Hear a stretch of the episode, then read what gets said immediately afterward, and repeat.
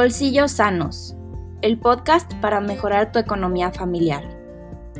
Bienvenidos al podcast Bolsillos Sanos de la Caja Popular Colonias Unidas, donde descubrirás conceptos de finanzas personales, buenos hábitos financieros, una economía alternativa y cooperativista, acompañado de tips prácticos para aplicar en tu vida diaria.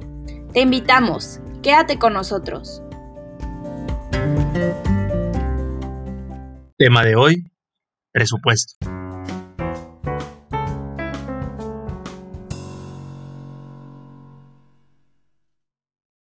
Compadre, no tendré unos 100 pesos que me preste. Es que es miércoles y ya no tengo para la despensa. Y mi mujer me trae bien cortito. ¿Cómo así, compa Paco? Pues ¿en qué gastaste la raya? Ah, pues ayer fue el cumple de Johnny y anti del Pedro. Y nos gastamos como 400 por salida. Fuimos a comer unas tortas ahogadas con unos taquitos dorados, acompañados de unas buenas aguas. Y el otro día, unos marecito para curarla con unas michas. Esto cae regordo.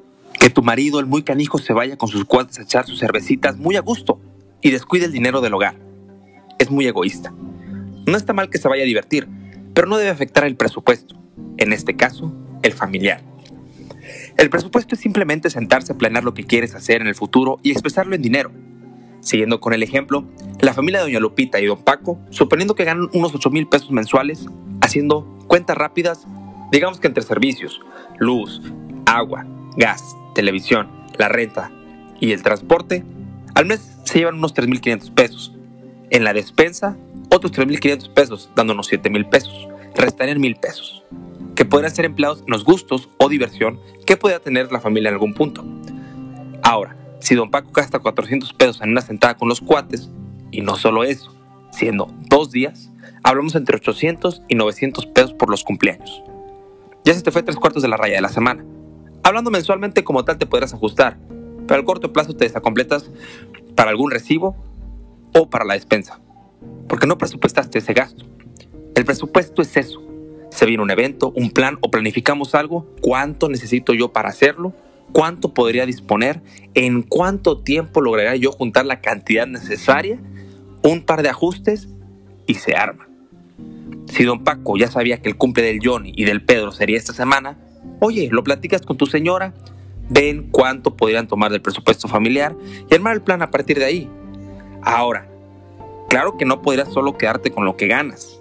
Es decir, que lo vayas ahorrando, juntando para armar el presupuesto. Bien podrías ingresar mil pesos mensuales en un plan de ahorro en la caja popular y generar o disponer de un poco más. Tú en casita, anota en una libreta tus gastos fijos mensuales. Compáralo en contra de lo que estás ganando. ¿Cuánto puedes disponer para el plan futuro que tú desees? Y cómo ir armando el presupuesto y no quedarte a mitad de semana sin dinero para la despensa o para el mandado. Todo por dos días de fiesta, como en este ejemplo que acabamos de escuchar, como Don Paco.